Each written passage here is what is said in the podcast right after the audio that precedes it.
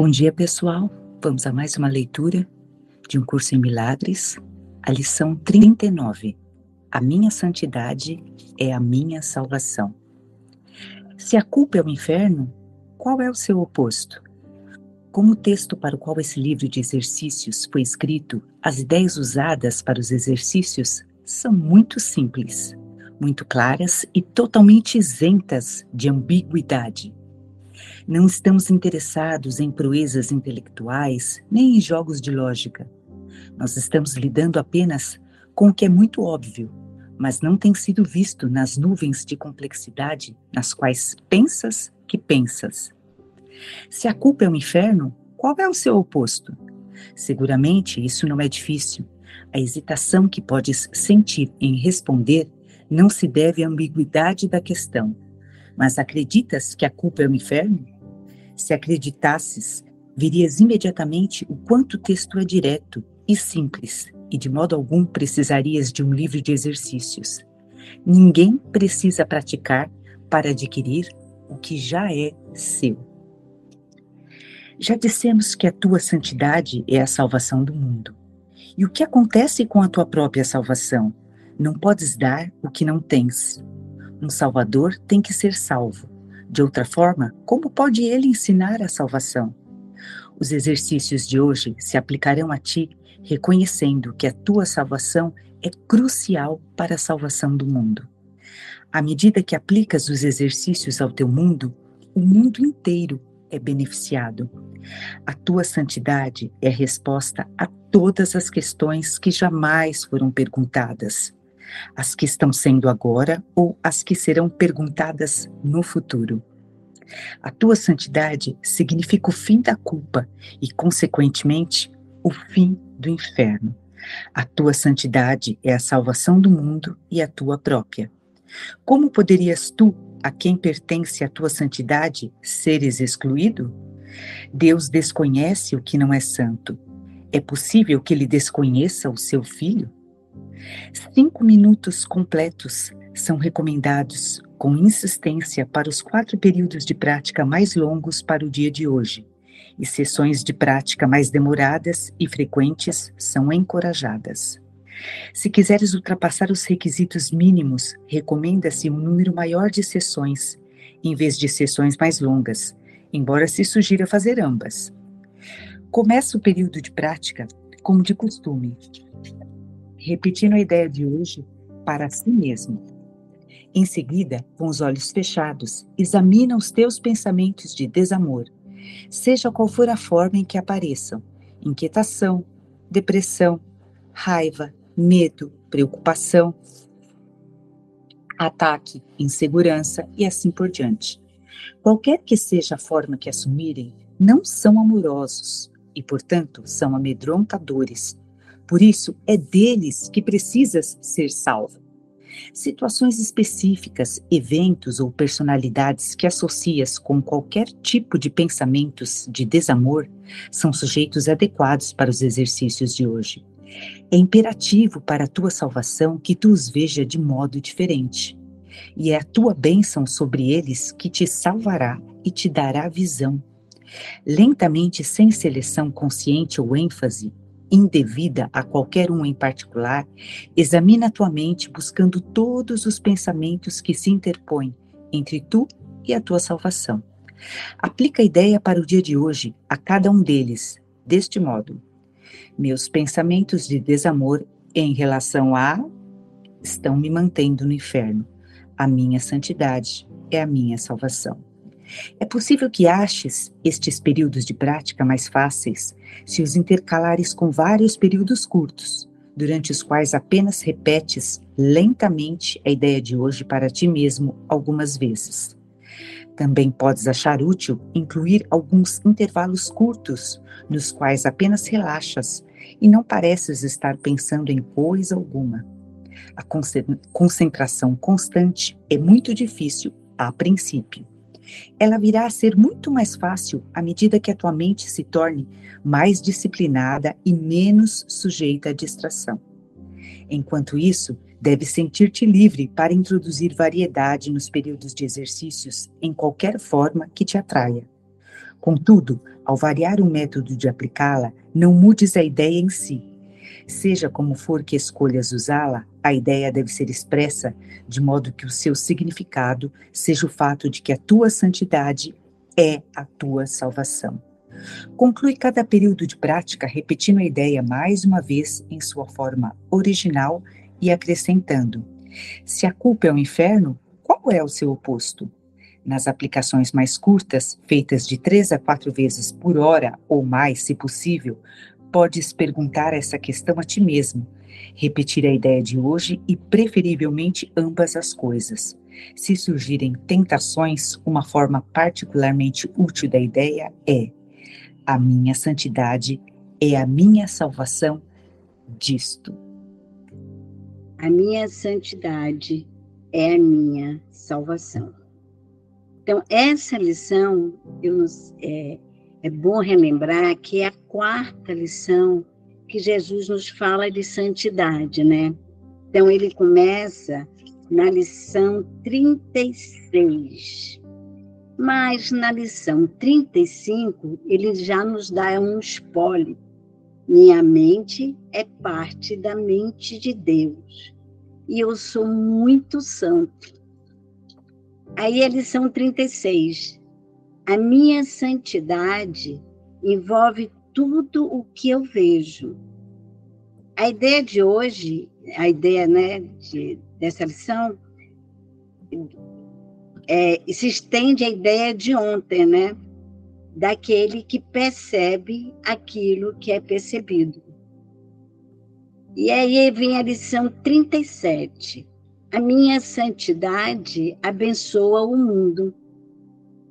Essa ideia contém o primeiro vislumbre da tua verdadeira função no mundo, ou da razão pela qual estás aqui. Aí vamos para a lição 38. Não há nada que a minha santidade não possa fazer a tua santidade reverte todas as leis do mundo. E hoje, né, lição 39, a minha santidade é a minha salvação. Então, diante né, dessas lições, é, eu tenho um, vou fazer uma pergunta retórica que cada um faça para si mesmo né, durante o dia o quanto temos aceitado a santidade, né? Então, hoje nessa lição, nós somos convidados a aceitar a expiação, aceitar que não somos, que não fomos separados, que não somos separados, aceitar a santidade. Jesus nos apresenta a salvação da consciência. Aceito a minha santidade e a minha santidade é a unidade do Filho de Deus, a integridade com seu Pai. A salvação nunca deixou de ser. Então, contudo, alguns pensamentos é, equivocados de desamor são bloqueios que nos impedem de aceitar a salvação. Né? Salvação, por lembrar, né, é ação ou o efeito de salvar, de salvar-se, de libertar, de libertar-se. Por isso, esses pensamentos precisam serem removidos, né? E como faço para liberar esses pensamentos? Primeiro, eu preciso admitir que esses pensamentos são alimentados pelas crenças e por planos individuais de salvação. Então, eu observo as crenças que estão movimentando esses pensamentos de desamor, seja qual for a forma que apareçam pode ser que seja na forma da inquietação, da depressão, da inveja, do ciúme, do ataque, da preocupação e assim por diante. Qualquer que seja a forma que se apresentam, não são amorosos e por isso precisam serem salvos. Essas crenças não mudam a realidade do Filho de Deus, apenas ilude a consciência da sua completeza e da sua santidade. Assim, a minha santidade é a minha salvação. A salvação já aconteceu. Então vamos reverter a crença? A crença agora é que não houve separação e que a santidade é só a unidade. É importante, como a Zélia trouxe, lembrar de algumas coisas que foram trazidas nas últimas lições. Principalmente numa delas, onde ele fala sobre o pecado, né? Que impecável significa sem pecado. E como a gente viu, pecado é separação, pecado é senso de separação. Por quê? A gente precisa lembrar disso porque a gente precisa falar da culpa a partir da metafísica de um curso em milagres. Né? Essa lição de hoje, a 39, começa: a minha, a minha santidade é a minha salvação, e ele fala: se a culpa é o inferno, qual é o seu oposto? Então eu preciso compreender o que é culpa. O que é culpa para um curso em milagres? Culpa é esse momento quando eu estou me sentindo culpado porque eu quebrei a caneca da minha mãe. Culpa é essa sensação de que eu fiz alguma coisa para alguém e agora estou me sentindo culpado? Ou culpa é essa sensação de que alguém está me culpando? Eu, ou eu, eu fico culpando alguém? Isso é culpa? Não, isso são formas subjacentes da culpa. Por isso que a gente precisa lembrar de pecado, né, da ideia de pecado, que é o senso de separação, a diminuta e louca ideia e entender o que é a culpa no nível metafísico, a partir do nível metafísico, né? Então, em vários estudos, em várias lições, é, acho que todo mundo já deve ter ouvido isso de formas repetidas, né? Que fala lá, quando houve a diminuta e louca ideia, tem um efeito desse pensamento, né? Dessa diminuta e louca ideia, e esse efeito toma ciência de si mesmo como se fosse algo fora da existência. Então, esse efeito percebe a existência como se fosse algo fora de si. Até aí, não tem mundo. Isso é uma divisão da mente, onde a mente ela, é, ela faz uma ideia de divisão, sentindo-se uma consciência que parece que assiste à existência fora dela. Então, isso está antes do mundo. Então, a culpa não é essa culpa que a gente experimenta aqui.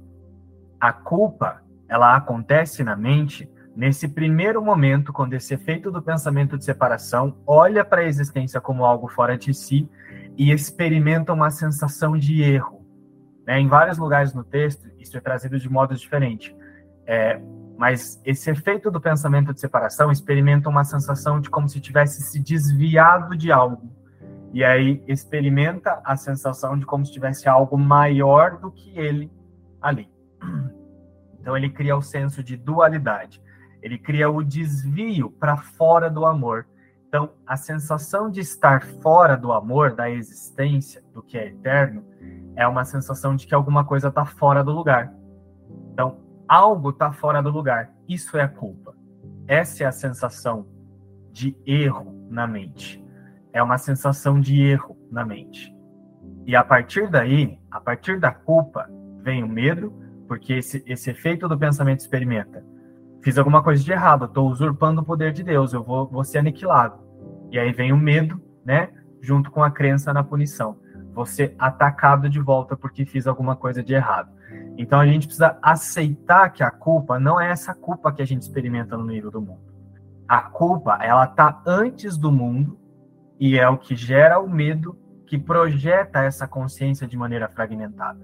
Então essas culpinhas que a gente experimenta aqui no mundo, elas só são formas subjacentes que, as, que cada fragmento fica usando para sustentar a ideia de separação, para sustentar o senso de separação e a culpa verdadeira que é a culpa na mente, que é uma ilusão, isso acontece tudo só no nível da ilusão, e é como isso que a Zélia falou, é disso que o observador está sendo salvo, né? É alguém que está se sentindo culpado e que agora está deixando de se sentir culpado? Não é isso. Mas é um observador que está deixando de olhar para esse que se sente culpado e reconhece que esse que se sente culpado é falso. Não é alguém que está no meio da merda, que está no meio da, da, da, do desconforto e que está se salvando. Isso não é salvação. Salvação é simplesmente um observador que aceita que esse que surgiu, que parece ter surgido a partir da culpa, não é a santidade, porque a santidade não pode ser mudada. Então, salvação não é um ser que está aqui, que está evoluindo e vai chegar e vai se tornar salvo. Salvação é um reconhecimento do que é sempre salvo. E aí, esses pensamentos de culpa que são encenados aqui pelos fragmentos no nível do mundo, são só pensamentos subjacentes a esse primeiro momento onde essa consciência experimentou essa sensação de erro, de achar que estava fazendo alguma coisa de errado contra a existência. Esses pensamentos, eles não são nada, mas eles só iludem uma consciência para tentar contradizer que a santidade foi afetada, mas a santidade não foi afetada. Então, a gente precisa lembrar primeiro disso. A culpa não é essa culpa que a gente experimenta no mundo. A culpa é uma sensação de erro, de que alguma coisa está fora do lugar. A culpa é a sensação de vazio existencial, de que alguma coisa está errado, tem uma coisa que não encaixa. Isso é culpa. E aí essas formas de culpa que a gente experimenta aqui no mundo, que são muitas, né, são subjacentes, né? A culpa que vai gerando medo, tudo isso é subjacente a esse desvio. Entendeu? Então, qual é a única coisa que esse observador tem que resolver? o senso de separação. Ele não tem que ficar desfazendo culpa. Né? Ah, acontece uma situação e aí eu estou me sentindo culpado. E agora deixa eu perdoar a minha sensação de que eu estou sendo culpado. É, e aí, a partir desse lugar que muitas pessoas inventam assim, ah, eu preciso ser gentil comigo mesmo. Né? E aí tem um eu que está sendo gentil com um, um, personagem, com um senso de individualidade. Né? Isso é a espiritualização de uma coisa que não existe. A ideia não é ficar resolvendo culpa no nível do personagem. Ah, estou me sentindo culpado, agora preciso ser gentil. Não. Reconheço em consciência que tem uma sensação de alguém que está projetando culpa para fora ou que se sente é, é, vítima de alguém que está culpando a, a, si mesmo, né? Está culpando um outro. Reconhece-se que tem essa sensação, mas imediatamente se lembra da santidade que não está contida nesse eu. Então é uma separação do eu que é falso e do eu que é verdadeiro que nunca se sentiu culpado. Então, se o ser, que é a santidade, que é a existência, não experimenta culpa, por que, que eu tenho que ficar resolvendo culpa de dentro do personagem? Então, a metafísica de um curso de milagres não é para resolver culpa no personagem. O personagem ele foi feito para ser a própria culpa, para ser a encenação da própria culpa, né? Então, santidade é ausência de separação. Santidade é completeza. Culpa é o quê? Qualquer instante que essa consciência ela está negando a santidade, ela fica dizendo que uma separação aconteceu. Então ela está numa sensação deslocada da realidade. Isso é culpa. E aí isso se manifesta em muitas formas no mundo. O próprio mundo foi um efeito da culpa, né? Que gera o medo e o medo faz com que a consciência queira fugir e se fragmentar. Então, santidade é completeza e ausência de separação. A minha santidade é a minha salvação. A santidade não pode ser mudada. É por isso que ela é a salvação. Porque a santidade já está salva. Não é um ser que está preso, que está que tá sofrendo e que está se salvando. A salvação para um curso em milagres é reconhecer o que sempre foi salvo e o que não pode ser mudado. Esse é o anunciado do livro. Nada real pode ser ameaçado. Então, a santidade é salva. A salvação é o primeiro passo que esse observador reconhece. A salvação não é uma coisa que vai acontecer. A salvação é a primeira coisa que o observador aceita. Ele se lembra. Eu sou salvo. Por quê? Porque o pecado não entra em Deus, a separação não entra em Deus, a separação não entra na completeza. Então, eu sou salvo. Esse é o primeiro passo que o observador tem que reconhecer. Porque aí ele vai olhar para os pensamentos de culpa, como a Zélia enfatizou ali. Né? Qualquer pensamento que represente desamor, inquietação, depressão, raiva, medo, preocupação, ataque, insegurança, assim por diante, tudo isso são formas de culpa. Esse observador, quando aceita primeiro que a santidade é salva porque ela não se mistura com a ilusão e ela não pode se tornar culpa, então ele é a santidade, agora ele vai olhar de fora para a inquietação. Ele não está dentro da inquietação, ele está olhando a inquietação fora de si. A mesma coisa com a depressão, com a raiva, com o medo com a preocupação com todas as formas que a culpa pode tomar aqui. Que a culpa é o que faz o medo e o medo toma essas formas. Então, santidade é completeza e salvação não é alguém que está sendo salvo, que está preso e que está se salvando. Salvação é reconhecer o que sempre é salvo e o que nunca pode se tornar perdido, que é a criação de Deus, que é a existência. Isso é santidade, né? E aí tem um detalhe nessa lição também que é importante a gente olhar para isso, que ele está falando, ó, acreditas que a culpa é o inferno? Então, o que, que é culpa? Culpa não é essa sensação no mundo de estar tá me sentindo culpado. Culpa é senso de separação, que fez o mundo. É senso de que algo está errado, está desencaixado. Acreditas que a culpa é o inferno? Eu acredito que essa sensação de que tem alguma coisa desencaixada é o inferno que produz todas as formas de medo? Ou eu ainda olho para o mundo e acho que o mundo tem alguma coerência? É porque o mundo é um efeito do, do medo, da punição de Deus. O, o, o mundo é a fragmentação da consciência que estava fugindo né, de, desse senso de culpa e desse senso de punição. Então o mundo surgiu disso. Agora, eu olho para o mundo e eu ainda penso ver alguma coerência no mundo? Eu ainda penso que o mundo me traz alguma satisfação? Ou eu ainda quero ter uma função específica no mundo? Né, eu quero me tornar bom nisso, quero me tornar bom naquilo, eu quero fazer isso para ajudar as pessoas, eu quero fazer isso para não sei o quê. Eu ainda tenho expectativas de ser alguma coisa no mundo? Se eu ainda tenho, alguma coisa nesse sentido, eu ainda acredito que a culpa, é, eu ainda acredito que a culpa é o céu. Ou seja, eu vejo um valor na dor.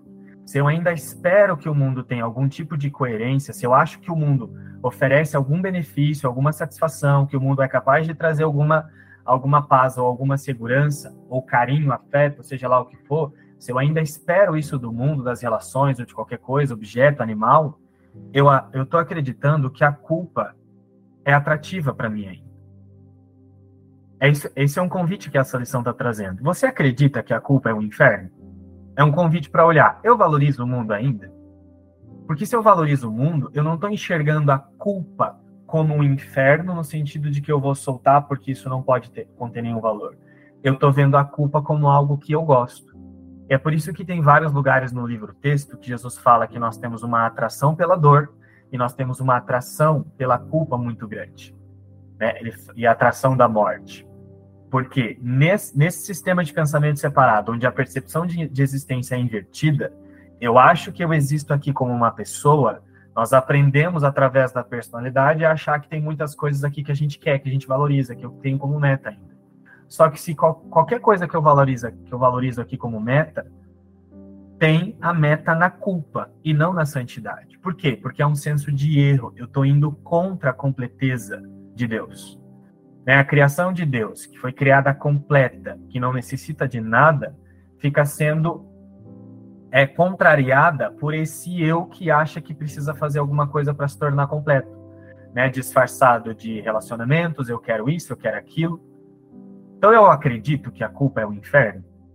Ou eu ainda valorizo o mundo? Porque se eu valorizo o mundo e ainda espero qualquer sensação de, de paz, de felicidade, de segurança aqui, eu estou vendo a culpa como algo que eu gosto, eu valorizo a culpa. E automaticamente eu vou ver separação. Né? Porque para continuar vendo separação, eu, eu preciso continuar vendo o mundo. Tem que ter um eu aqui e um outro eu ali. E aí, isso é disfarçado através das metas do eu, do indivíduo. Então eu estou valorizando a culpa. Eu não acredito que a culpa é o um inferno. Eu acredito que a culpa é paz. É por isso que a gente oscila tanto também nesse percurso em milagres. Porque nós temos uma dificuldade de colocar uma única meta. Então, eu quero Deus, mas eu também quero isso, que tem a ver com o mundo. Né? Ou seja, eu quero o que é salvo, o que não pode ser ameaçado, mas ao mesmo tempo eu quero ficar contradizendo isso, buscando coisas aqui. Ou seja, eu ainda tenho uma atração pela culpa, uma atração para contradizer Deus. Então, se isso não for compreendido, o observador não aceita que a santidade é a salvação, porque a santidade ela já é salva. Então é preciso olhar para o quanto eu tenho um vício de achar que o mundo pode me trazer algum benefício, porque isso é atração pela culpa. O mundo foi feito só para reencenar a separação. Isso não é um problema, olhar para o mundo como um lugar que foi feito só para reencenar a separação não é um problema. Porque é, é perfeitamente possível olhar para o mundo como uma ilusão, vê-lo como uma ilusão, estar, o corpo estando aqui fazendo coisas e enxergando tudo como uma ilusão, e manter a mente totalmente é, sem se equivocar de qual é a única realidade. É perfeitamente possível realizar muitas coisas aqui sem se equivocar de qual é a única realidade. Então, o problema não é o mundo ou a ilusão. O problema é o investimento da consciência no mundo achando que ele pode trazer algum tipo de sensação de paz. Isso nunca vai funcionar, vai sempre ser uma atração pela culpa. Né? Então é importante olhar para isso. Eu acredito que a culpa é o inferno. Se acreditasses, verias imediatamente o quanto o texto é direto e simples, e de modo algum precisarias de um livro de exercícios. Ninguém precisa praticar para adquirir o que já é seu. Né? A santidade é o que é. Então, é a atração da culpa que produz o senso de que tem um eu que tem que fazer alguma coisa. Porque a culpa exige punição, exige sacrifício. Então, enquanto tiver um senso de eu que existe no mundo, esse eu vai pensar que precisa pagar um preço para alcançar a felicidade. E isso vai se disfarçar em metas, em vontade de fazer coisas no mundo né? Porque é um desejo de primeiro se sacrificar, gastar uma forma de tempo para então chegar na felicidade. E aí a inversão através da lição de hoje é assim, ó, a santidade é salva. Então é a primeira coisa que esse observador reconhece. A santidade não pode ser mudada. Afinal, senão não seria santidade. Se santidade pudesse ser corrompida, ela deixaria de ser santidade. Então santidade tem que ser santidade eternamente. Então, santidade é a minha salvação, porque a santidade não pode ser mudada. Então, a santidade é salva. Santidade é Deus, santidade é a completeza, e isso não tem nada a ver com o mundo. Por isso que esse percurso em milagres é um percurso de discernimento, onde o observador lembra: o mundo é uma ilusão e a santidade permanece intocada. Não tem um eu que está no mundo que está voltando para cá. Isso é culpa, porque reconhece um senso de separação. Santidade é reconhecer, reconhecer que a santidade é, salvação é reconhecer que a santidade é e o mundo não é. Isso sai de um senso de alguém que está indo, voltando, melhorando, evoluindo, que é o que a gente conversou no grupo ontem sobre misticismo. Qualquer sensação de um eu que está evoluindo, que está melhorando, é misticismo. Então é isso. A minha santidade é a minha salvação. Bom, é isso aí, pessoal. Vamos seguir o dia hoje, então, aqui na certeza de que a minha santidade é a minha salvação. E hoje, como toda quinta-feira, temos a leitura comentada do livro, para quem quer aprofundar aí o entendimento, o conhecimento do SEM, a leitura comentada com a Ing, às 20 horas. O convite e o link são disponibilizados no nosso grupo de WhatsApp. Aguardamos vocês por lá. Um beijo, até amanhã.